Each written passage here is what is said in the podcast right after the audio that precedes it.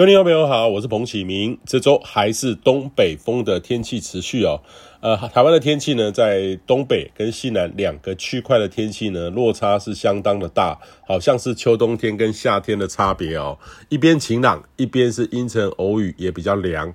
北台湾的朋友也要留意哦，长袖跟薄外套可以多使用了。如果不注意呢，其实很容易连着凉感冒的哦。那这周北方的高压势力是颇为稳固的，台湾在这个高压的边缘，只有北部跟东半部在东北风的前缘较有感觉北方温度势力的变化。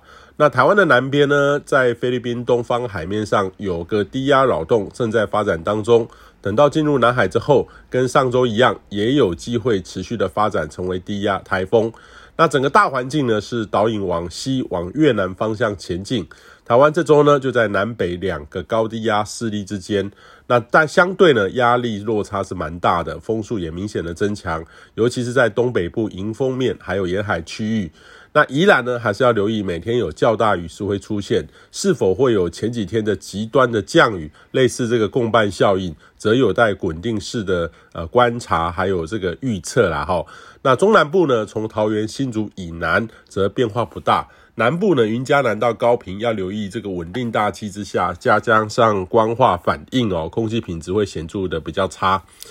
那大致上呢，今天东北部的降雨是稍微趋缓的，周二略增加，周三、周四呢要留意低压逐渐接近菲律宾，朝南海前进哦。那东北风更为的增强，北部、东北部还有东半部的雨势呢会增多，相机会相当的多。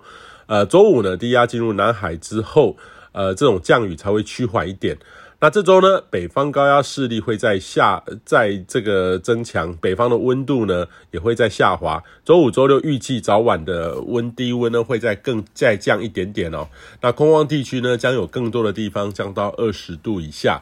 北部呢在十月下旬将会有显著的秋凉的感觉，所以提醒你要留意换季的准备啦哈。那中短期的一周呢，到两周的天气，其实目前来看的话，仍然跟这周很类似，依旧为这个东北风。南方呢，还是有低压扰动酝酿，西太平洋的还是有台风在酝酿发展哦。呃，不过侵袭台湾的这个机会呢是转低了。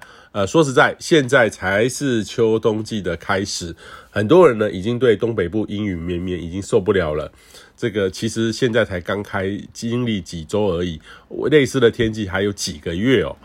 那过去这一周呢，新北呢到宜兰的山区附近显著有雨势，虽然说降雨热点呢还是在南宜兰哦，但是翡翠水库的集水区还是有持续的降雨，呃，虽然不多，但是呢很有进账哦。过去一周的水位已经上升了七公尺，蓄水量呢也有百分之六十三。